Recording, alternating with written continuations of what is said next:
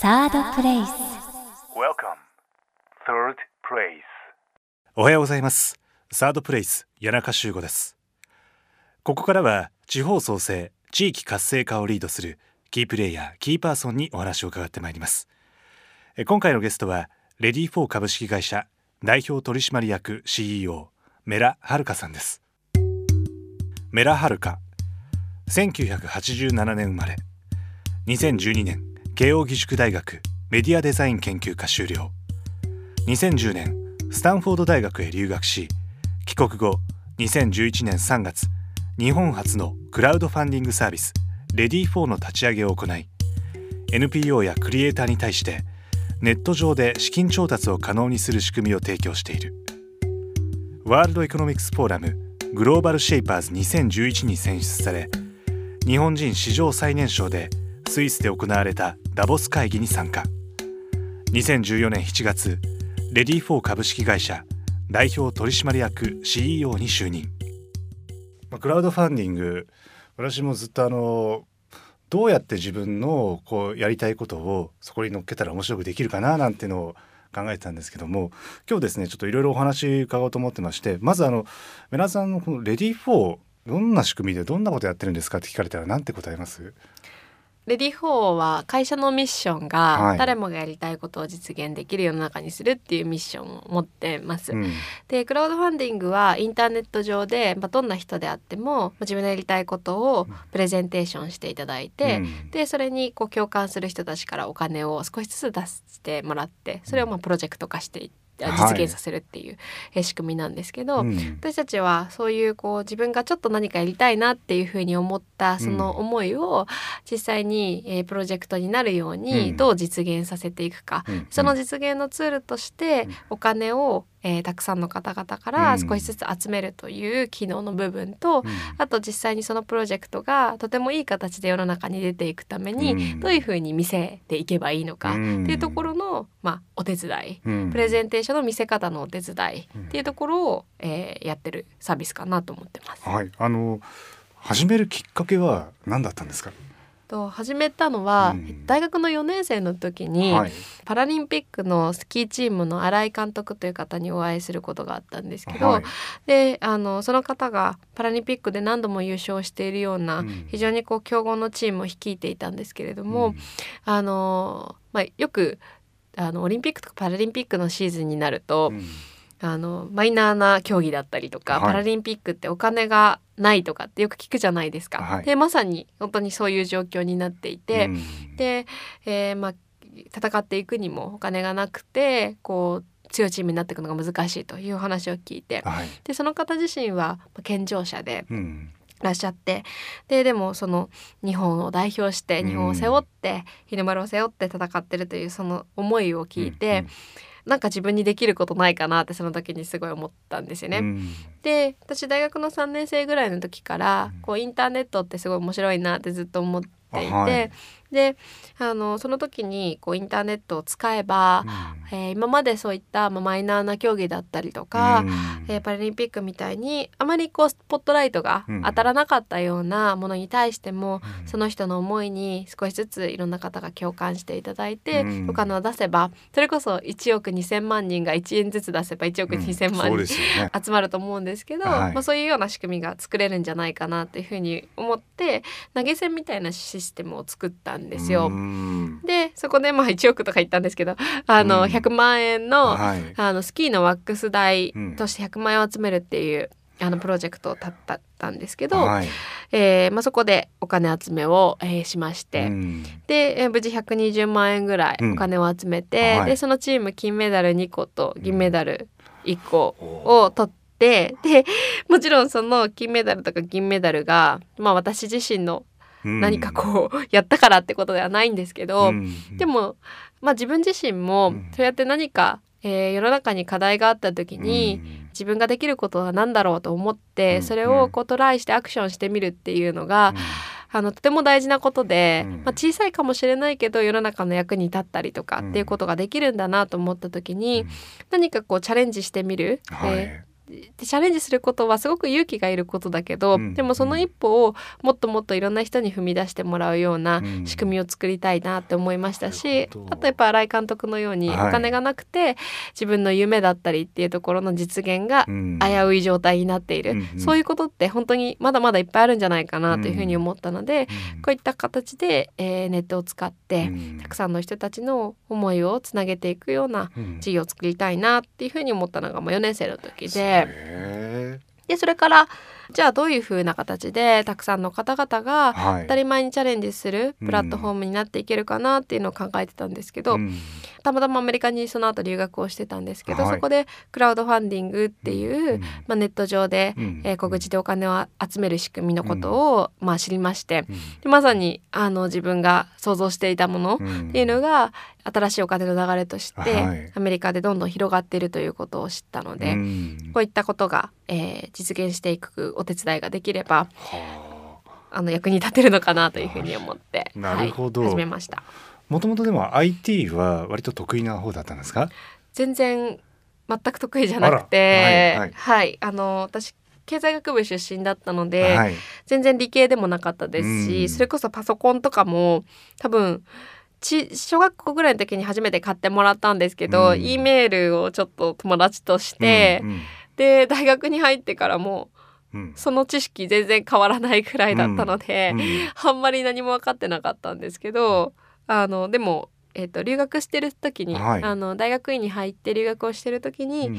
プログラミングの勉強とかを少しして、はい。であのインターネットのえー世界の中で、うん。より多くの方々に、はい。あのまあ、機会を提供できるようなことをしたいっていうふうに思いました。へー。こういざでも立ち上げるときにもちろんこういろんな方々の、ね、お力添えもいただいて作り上げるわけですよね。そのスタートアップの時に意外にこううまくいったこととなかなかこの辺は苦労したなみたいなそんなお話ってありますか？そうですね、うん。あの結構スタートアップの時にうんよく、あのいい仲間を見つけろっていうふうに、まあ言うことが多いと思うんですけど、えなんか私はそこまでそこに固執する必要はないかなっていうふうに思っていえて、うん。であのもともとう、ん。えっと、私その大学院の1年生の時にレディー4を立ち上げたんですね。はい。でその時はそれこそ自分がどうしこういう事業をやりたいといううん。思いはあったんですけど、うん。まあそこに別に大学院の1年生の、うん。まあ一人の女の子、うん。ね全然実力とか、えー事業を作った経験もないような人に、うん。まあ、仲間とか集まってくるって言ってもっていう感じではあって、はい。でもその時にあのうん。知り合いのエンジニアの人に、えーその彼がまだ大学院生で、はい。卒業まであと4ヶ月とかだったんですけど、うん。お願いだから4ヶ月くださいとか言ってですね。へ頼み込んで、すごい嫌々作らせたんですよ。ー すっごい嫌々作らせて毎日本当やめたいとか言って言われ続けてやったんですけど。意外なストーリーです よ。そうなんです。よ。でやったんですけど、はでそれで、まあ、無事誕生して、はいでそこからも、まあ、あのそういう意味で学生だったので、うん。まあ、学生の仲間とかとやってたりとかしてたんですけど、はい。まああの最後ですねオチとしては、うん。うんその超嫌がってたエンジニアのはい。人は、うん。今うちで CTO として働いてるんです。戻ってきたっていう。でもそれを自分が経験してみて、ええ。やっぱり本当に最初のうん。種の部分って、うん。で芽が出る瞬間のところって、うん。そのやっぱり仲間と一緒に実現するっていうのも大事なんですけど、はい。でもやっぱり中心にいる人の思いってすごく大事だなと思ってまあて、はいはい。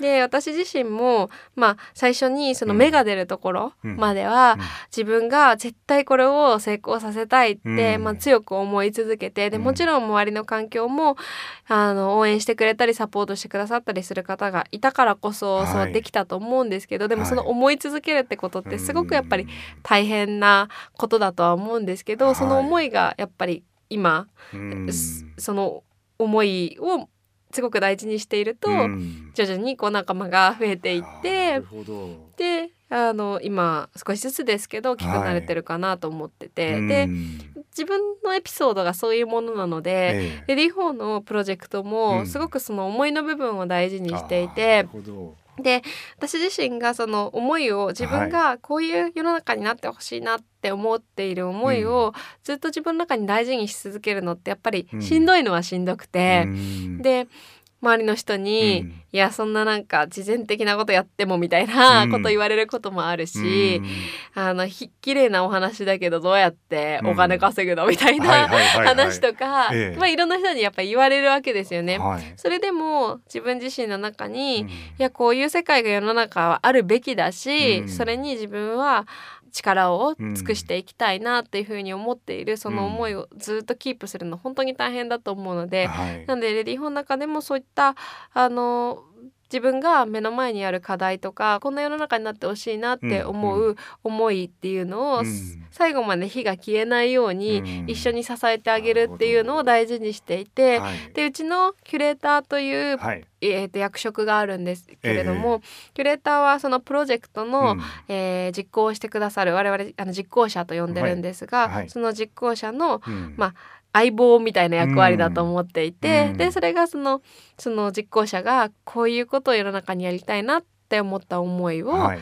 あのの火を消さないように頑張ってくださいっていうのをはいはいはい。言ってて、だからやっぱり何かやりたいと思っても、はい。なかなかその周りの環境だったりとか、うん。自分の強い思いを持ち続けることすごく大変だと思うんですけど、うん。必ず思いを持ち続けていれば、うんうん。あの少しずつですけどやっぱり開けてくるんだなっていうのはうん。自分の体験として思ったのでその火を消さないように、はい我々もお手伝いさせてもらいたいなってずっと思ってやってます。でもやっぱその思いが多分いろんなところで READYFOR のね今の形をうんと作ってらっしゃるところはバシバシ伝わってきますけど、ありがとうございます。だから例えば一つこうリスナーの皆さんにも具体的なこう一つプロジェクト例えばこんなプロジェクトあの今実行者とおっしゃいましたけどもなんかこんなことやりたいなと思った人がどんな形でねこのその思いを形にしていくかというのなんか典型的なストーリーとかってありますか？そうですね、うん。えっとちょうど去年ぐらいにやっはた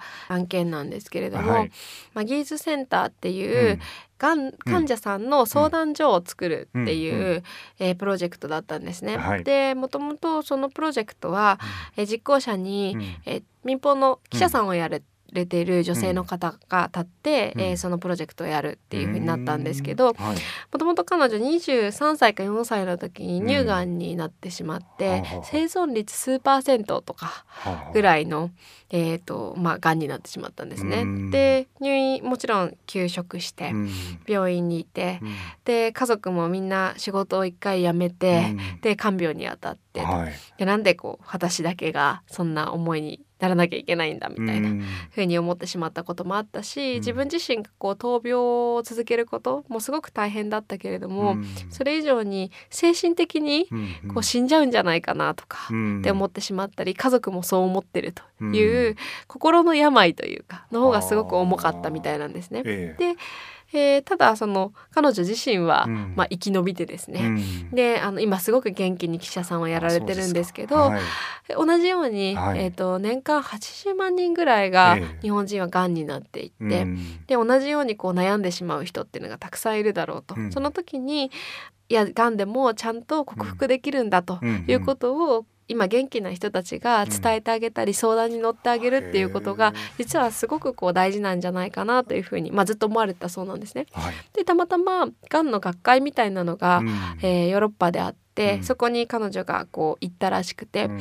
そしたらそういった相談所うんみたいなものがイギリスにいろんなところに拠点があって、うん。それがマギーズセンターっていううん。センターとして存在してるっていう、はい。まあ、医療機関じゃなくて本当に相談所みたいなものなんですけど、うんそこがすごくこう素敵な場所だったみたいで、であ同じようなものをまさに日本に作り上げたいということを彼女は決意して、うん。で日本に戻ってきて、うん。で、えーでも今まで別にじそれこそ記者さんをやられていて、うん。別に医療従事者でもないですし、はい。何からやろうかなと思ったんですけれども、うん。でも絶対マギーズセンターを作りたいと。で自分で家族とかそれこそ銀行とかに行って、お金を借りてやろうかなというふうに思った時に、レディフォを知っていただいて、はい。であこれでもしかしたら、うん。がんにかかった方とかが同じような体験をしていて、うん。必要だと思ってくれる人がいるかもしれないというふうに思って、うん。はい。でお金集め始めて初めあの、えっと、建設費の、はい。まあ、一部という形ではい。700万円ぐらい目標金額だったんですけど、はい。最終的に2200万円すごいですね。のお金を集めたんですよね。はい。で彼女それをその構想してから、うん。多分レディー4でお金集め終わるまでうにん45ヶ月ぐらいなんですよ。で今年の夏に、うん。あの実際にこう出来上がるんですけど、うんでもそのエピソードを、はい。まあこう一連間のあたりにええ。した時にえやっぱり目の前に自分自身がこう、うん。これってこうあるべきだなって思ってることって実は多分たくさんあると思うんですよね。うん。でそうだけど今自分忙しいし、うん。えーそれぞれ、えー仕事をしてるしと、うんだからあんまりやりたくないみたいなことってたくさんあると思うんですけど、うん。彼女はそれ今も秘書さんをやられてますし、はい。でもそれでもその活動をどんどんこう一緒にやっていてでそのチームもはい。実はその他のいろんな大手の企業さんで働かれている方が230人集まってやってるんですよね。いまだに一人もフルタイムいないで、はいはいはい。でやってやると。ですね。はい。でもそういう生き方ってなんかすごくいいなと思っていて、うん。ででリフォーの中のいろんな案件の中でも、うん。実際にお金を出した人っていうのが、うん。その後こうプロジェクトにうん。実際に入っていったりするケースってあったりするんですそうですよか。でなんかそういう社会的なあの活動だったりとか、はい。それこそ地域を元気にする活動とかに、はい。お金を通じて最初は関わったんだけど、うん。人が、えーそれその活動自体に関わっていくっていうケースがうん。結構いろいろまあ出てきたりとかしているので、なんかこうそういった活動の思いの部分から人がどんどんどんどん集まっていくようなはい。なんかそんな仕組みを作ってはい。いけてるかなというふうにな思ってるほど。ます。こう応援してくださる方はどういう方が多いんですか？そのもちろんあのいろんな世代とか、まあ、あの興味関心もいろいろだと思いますけどもどうやってその情報を知るケースが多いんですか？すね。あのー年代で言うと、はい。やはりインターネットのサービスなので、うん。3、40代の方が結構多いのは多いんですけれども、はい。でもあの結構高齢の方とかにも協力いただくっていうことはあります。うん。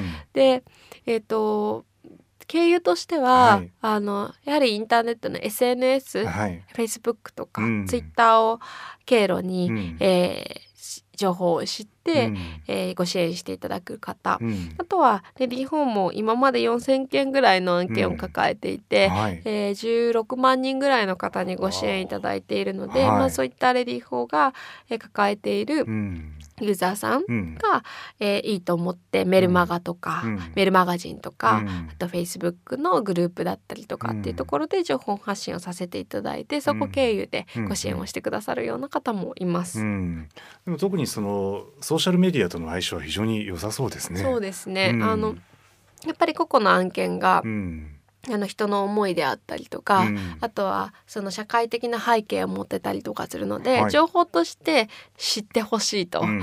知った方がいいと思うような活動がたくさん載っているので、うん。まあ、人がシェアをしやすいうん。ようなコンテンツなのかなと思いますね。なるほど。こう達成率というかもちろんあのねこううまく人と人をこうつなぐっていう意味で、はいまたこうブラッシュアップしていくようなサイクルも当然あるのかもしれませんけどもどんな形のこう達成率になってるんですか？今56割ぐらいあでもな高いですよね。どうですか？それはちょっとあのまだ上げていけると思あってます。はい。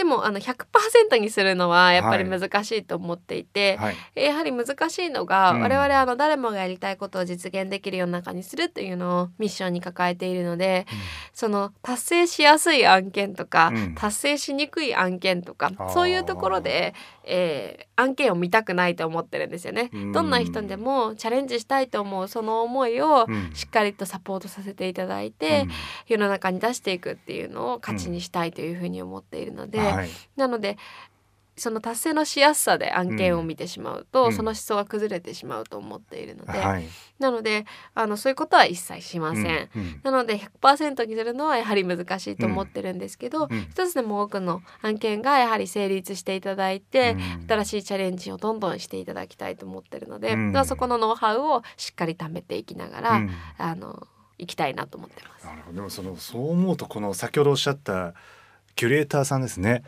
キュレーターさんにとってもすごいやりがいありそうですね。そうですね。ね一個一個の案件がやはりゲームみたいになっていて、うん。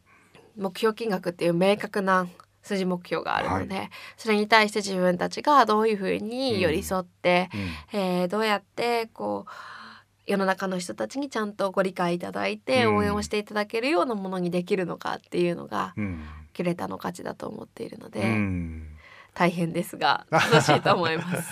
でもある意味こう思いに寄り添ってどうやったらそれをねこう支えてくださる方とつなげるかってすごい大事な、ね、役割ですよね。なんかそね。そこは何かこううまくやるポイントとかってのあるんですか、うん。案件が結構いろいろあるので、はい。そういう意味ではその1キュレーターうにん。のこう能力うにん。依存しすぎると、はい。やはり我々、まあ、今毎月200件ぐらいの案件を、えーどんどんスタートさせていただいてるんですけど、はい。それ自体はもうあのどんどん増えていっていまして、うん。でえ一つでも、まあ、やっぱりレディー4というサービスがうん。いろいろな形でいろんな方がこう始め何かをスタートしたい時に早期していただけるようなあの機会が増えてきてるんだと思うんですけど、はい。まあその機会を一つでも潰さないで、うん。えーやはりあの広げていくのが我々のお仕事だと思っているので、うん。という意味で一人のキュレーターにうん。あのすごく一人の能力がめちゃめちゃ高いキうん。ュレーターに依存してしまうのはしょうがないので、うん。そういう意味では我々のサービス自体がはい。非常にこうしっかり分析をして、うん。であの実行者さんどの実行者さんであっても、うん。あのしっかりと達成させていけるように、一つ一つのノウハウを共有させていただいているのでなんでまあもちろんキュレーターとのこうコンビだとは思っているんですけれども、うん。まあ、どんな方でもレディー4を選んでいただいて、うん。えプロジェクトをスタートさせていただいたら、うん。あの安心してどんどん自分でやりたいことをチャレンジできるようにん。していきたいなと思ってます。今ちょうど折しもこのはい。地方創生の流れの中でやっぱり地域で何かやりたいという声も非常に多いと思うんですけども相性いいですよね。そうですね。ね。あの地域の案件が、うん。えっと、去年我々あの READYFOR OF THE YEAR っていう、はい。年に1回アワードみたいなものをやっているんですね。はい。で1年間の中で、まあ、すごくこう社会的に、まあ、あの意義があってかうんつクラウドファンディングうまく使ったという事例を表彰させていただくんですけれども、そこで私があのプレゼンテーションで述べさせていただいたのが、うん。地域活性化であったりとか、うん。地域創生に関してのうん案件っていうのが2000えっと13年から14年にかけてと、うん。14年から15年にかけてはい。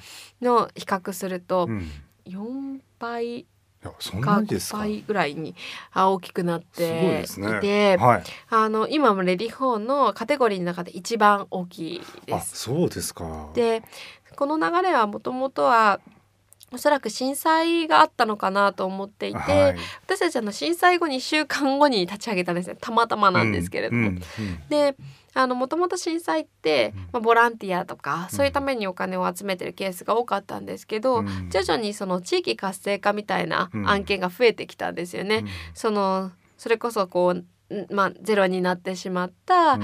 えー場所を使ってどうやってうん。あの人が愛してもらえるような地域にしていきたいかっていうので、あの各東北の各いろんなエリアが、あの地域創生という観点でうん。プロジェクトをレディフォーナが立ち上げていただくケースが多くて、うん。でそれが同じようにこうどんどんいろんな地域で結局過疎化と、うん。えー自分たちの地域をどうやって魅力的にしていってどうやって人とか若者を連れてくるかっていう話だと思うので,、はいでどんどん広がっていって、うん。今は例えば古民家改修だったりとか、はいはいまあ、そういうゲストハウスを作るとかそういう案件とかすごく多いですし、あとはうん。伝統工芸を使ってうん。何か新しいプロダクトを作るとか、ね。そういうものも増えてきているので、はい。広がってますね。しかもこう金額もものすごいこうね大きい金額じゃなくてもいろんなケースがあるじゃないですか。それってどのぐらいの幅があるんですか？えっと一番小さい金額だと5万円あ、そんなのあるんですか？そうなんですよはいでも5万円だったらあんま集めなくてもいいか。ですけど、はいはい。まああります。あります。し、はい。い、いことだと思ってます、はい。であと一番大きいのだったら3600万ぐらいまであるのであそうですか。いっぱいあります。ただ平均はだいたい100万とか200万円ぐらいが平均なので、はい。なのでそれこそ地域で何か新しい、えーそれこそ多いと思うのが、うん。あの、ええー若い人たちでうん。地域に何か貢献したいと思って地元で起業してみようとかですね、はい。創業してみようとかうん。そういうような人たちが、えーそれこそ融資とか、えー金融機関にお金を借りるっていうものの一つの、うん。えー手段として、うん。クラウドファンディング、まあ READYFOR でうん。お金を集めて、はい。えー何かをやるっていうようなケースもどんどん増えていくのかなというふうに思っています。なるほど。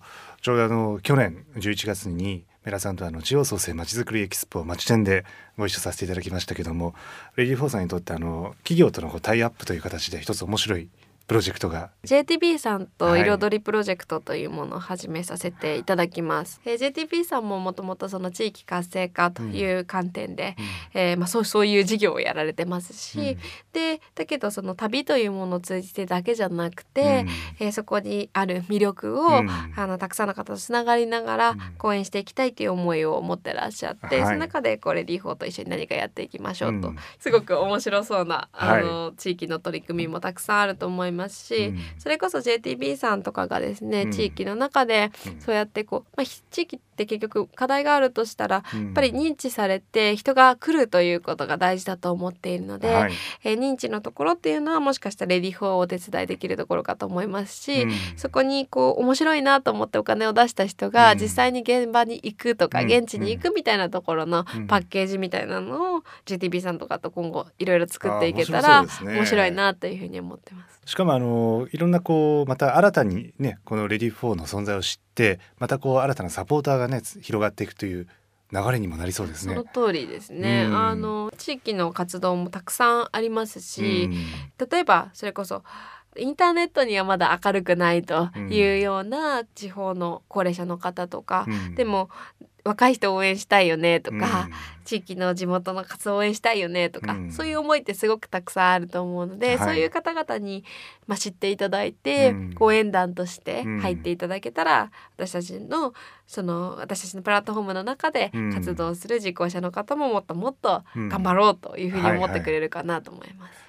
あのしかもこう単に、えーまあ、あの利用するだけじゃなくてその実行者と関わって一緒に今度はね運営側に入っていくっていうストーリーすごく地域のこの取り組みと相性がいいなと思ったんですけども。その通りですね。ねえ。あの一番最初にあったのが、うん。これ震災なんですけど、はい。陸前高田の図書室を作るっていう活動をやったんですね、はい。我々で。うん。で図書室作ってその図書室に入れるための本の購入代として、えー200万円お金を集めるというプロジェクトだったんですが、うん。最終的に800万円ぐらいお金集まったんですよ。へでそのはい。時に仕掛けたのが、うん。えー我々クラウドファンディングの仕組みとして、うんお金を出してくださった方に、まあ、何らかの金額のリターンをお返しするというものをやってます。はい。例えば3,000円だったら、うん。お礼状とかみたいな、まあそういうちょっと経験できるというか体験できるような、うんあの、うん。リターンが多いんですけれども、はいそのプロジェクトの場合1万円でご支援をしてくださった方の、が好きな本うん。を、えー一冊選んでいただいてその本にお名前を入れて寄贈しますっていうのをやったんですよ。でその方には別へにー。手元に残らないんですけど、えでもそうしたことによって、うん。図書館にいろんな人たちが訪れるようになったんですよね。うん。で実際自分の本を見に行って、うん。あ置いてあるみたいあな体験をしてもらったことがあったんですよ。はいで本当にたくさんの方が実際に現場に行かれたみたいなんですよね。あでそういうふうにこう少しこうつながるというか、そうですか実際お金を出したところから自分のなんか分身がいるじゃないですけど、はい自分のなんか気持ちがそこにうん。存在してると思ったらみんなちょっと見に行きたくなるじゃないですか。かに。ていう人とつながるっっていう体験をまあバーチャルですけど、うん。まあ、やって、うん。で実際にリアルに人が動くってことを演出できたので、すごく面白い案件だったなと思ってます。あそれすごい素敵ですね。やっぱりその単にそのまあウェブ上だけじゃなくてリアルにこうつながる、まあ、そこがまあ先ほどおっしゃったノウハウだったりいろんなその思いを形にしていくところがあるのかなと思いますけどもこれ可能性がもっと広がりそうですね。ですね、うんもうお金を集めるツールっていうことも一つの価値だと思ってるんですけど、はい。やっぱりいろいろな人たちの思いを通じて、うん。人がこう変化していくというか、あの関わっていくようなことを演出できるような、うん。まあ、そういう仕組みにしていきたいなと思ってます。うん。集める時っていうのはでもその期間っていうのはどのぐらいこう許されるもんですか？最速でこうっていうのもあるでしょうし。一番長くて、はい。えー、90日90です日。ね。で、はい。一番短くて10日ですね。うん、あそうですか逆に言うともうその中できちんとどれだけ、まあ、あの支えてくださる方にリーチできるかっていうところが大事になりますよね。今後でもあの地方創生の流れの中できっとこんなこともできるんじゃないかとか多分いろんな可能性があるのかなと思うんですけども地域にもいろんな案件があるじゃないですか。あの例えばちょっとしたものを作りたいってこともあるかもしれませんしあの少し大き大規模だけども何か新しいプロジェクトを住民主導でやってみたいとかですねいろんなケースがあるのかなと思いますけど。ね、あの昔何回かやらせていただいたのが地域のワークショップみたいなのをやってました。はい、でやっぱり今のまちづくりのやり方って、うん、やっぱり地域の方の声をまず聞いて、うん、それをそのそれこそ箱物と言われるものを作る時も、うん、実際に予算が出てその予算の中でやるという考え方よりも、うん、地元の方がここにどういう価値を求めていて、でそれをどういうふうにこうハードで表現していくかっていうのを結構えー、街づくりをやられてる方々って大事にしてきているのかなと、うん、いろんな方と話をしてると思って聞いてると思っているんですけど、はい、まあ、そういう意味とちょっと近いんですけど、うん、そういうこう住民の方がこの町がどうなってもらいたいかなとかこの中からどういう活動を起こしていきたいのかな町のためにみたいなことを実際にこう表現する場としてのワークショップを、うん、あのそういう地域活性化をやっているような、うん、えー、NPO さんと一緒に作ってたことがあったんですね。その時は10人か20人ぐらいの自分がこの町ににこういうことやってみたいっていうアイデアを持ってきてもらって、うん、でそのアイデアを模造紙にこう書くんですね。で書き込んでその時にタイトルと、あとプロジェクトと、あとやりたいことと、あと集めたい金額みたいなものを書いて壁に貼ると。で私たちあの疑似レディー4って呼んでるんですけどでそれを貼っていって誰のものか分かんないんですよね。うん、でそこでみんなにこう偽の1万円を出してもらって、うん、こう投票するみたいなことをやったんですよ。はい、で結局これって誰がやってるかというよりもどう見せるか、うん、どういうふうなプロジェクトを見せるかっていうのを、争うわけですけど、競うわけですけど、でやっぱり人から自分はこういう思いがあるんだけれども、うん、なかなかこう人から見られる経験がなくて、うん、どういうふうにうまく伝えていいかわからないとかっていうケースってすごくあったので、はい、そういうリアルな場でそういうワークショップをやった時に、はい、結構あのあこの人の活動すごく良さそうなんだけど、はい、うまく伝わってないなみたいなのをご本人が気づいて、でそこでそれ1泊2日だったんですけど、やったんですけどもう一回ブラッシュアップしてとか、でもそこに結構地元の自治体の方とか、えー、報道関係の方とか一緒にこう来て、うん、えー、そこからその人の思いの種から、うん、もっとこうした方がいいんじゃないかみたいなのをみんなでこうディスカッションが始まって、はい、で実際に案件化したみたいなケースとかもあったりするので、はい、まあそのなんかこう何かをやりたいってこういうものをやったらいいんじゃないかなって思う人の、うん、まあ、その思いとかアイデアみたいなのをいろんな人とこうつなげながら、うん、実際に案件としてスタートさせるところが私たちのやっぱり価値かなと思ってるんで、うん、なんかそういうリアルな場とかもうまく作っていけたらいいなと思ってます。そのワークショップめちゃめちゃ面白そうですね。聞いてるだけでイメージがいきまして皆さんにとっての何かこう目標というか今年はこれをやってみたいなとかですね何か抱負がありますか？今までまあ2004年ぐらい、うん、4年半とかやってきたんですけど、うん、まあ、クラウドファンディングっていうものが ある一部の人にとってはある程度聞いたことがある単語になったのかなというふうに思っていて、うん、でもやっぱりまだまだ何かをスタートする人にとって、まあ、あのやっぱり想起されてる状態にはやっぱりなってないなっていうふうに思っているので、うん、やっぱり今年1年通じて本当に全国にある絶対にこれリフォーのこと知ってたらやれたのにっていう活動、本当にいっぱいあると思うんですよ。まだまだ、本当にいっぱいあってそれは私が地方で講演をさせていただいて、話していくと「えなんかもうちょっと早く知ってたらやってたのに」みたいなこと言われることとかもありますし「え私ちょっとこんなことやってみたいと思ったんですけどこんなこともでききるんですか？みたいなこと言われることすごくたくさんあるんですよ。うん、でも全然何でもできるんで、うん、あのいつでも早期をしていただけるような、やっぱりサービスになりたいというふうに思ってます。それによってたくさんの方がそれこそ自分の地元のためにだったりとか、地域のためにだったりとかいろんな人のと一緒につながりながら活動するっていうのは、その活動する人にとってもすごくあの大きな意味があるというふうに思ってるので、もっとこうたくさんの方に知っていただいて使っていただいて、はい、でその使う時のハードルっていうのは、はい。さっきもお話ししたキュレーターとかがですねしっかりとサポートさせてもらうので、はい。あの安心してやっていただけたらなと思ってます。か。こんなこともできるんですかってあそれも実はこうやってやったらできるよっていうのはねいろいろあるのかなと思いましたけど、ね。あと結構うん。自治体さんが使う例とかもあって、はあ、はあはあはあ。最近だとあの岩手のうん。モグランピアっていううん。水族館があるんですけど、うん。そこが、えっと、震災で、まあ、流されてしまって、うん。まあ、全部あの潰れてしまったんですけど、うん。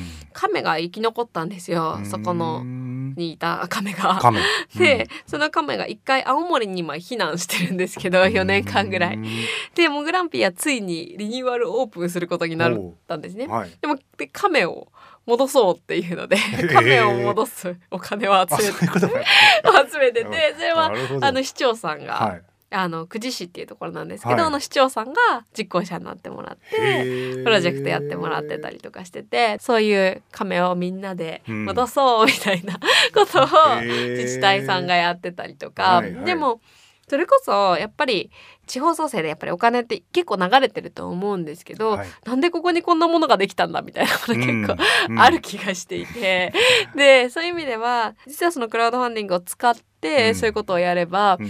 あみんな国民がこんなに求めてることだとか、うん。っていうのを、まあ、可視化して、にね。ね。でみんなが求めてるからだったらその自治体としてもやっていきましょうよとか予算バーッとつけましょうよみたいなことがもっと起こっていくとやっぱり国民が関心を持って、うん。そういうこの地域どう盛り上げていけばいいかなとか、はいはいはい。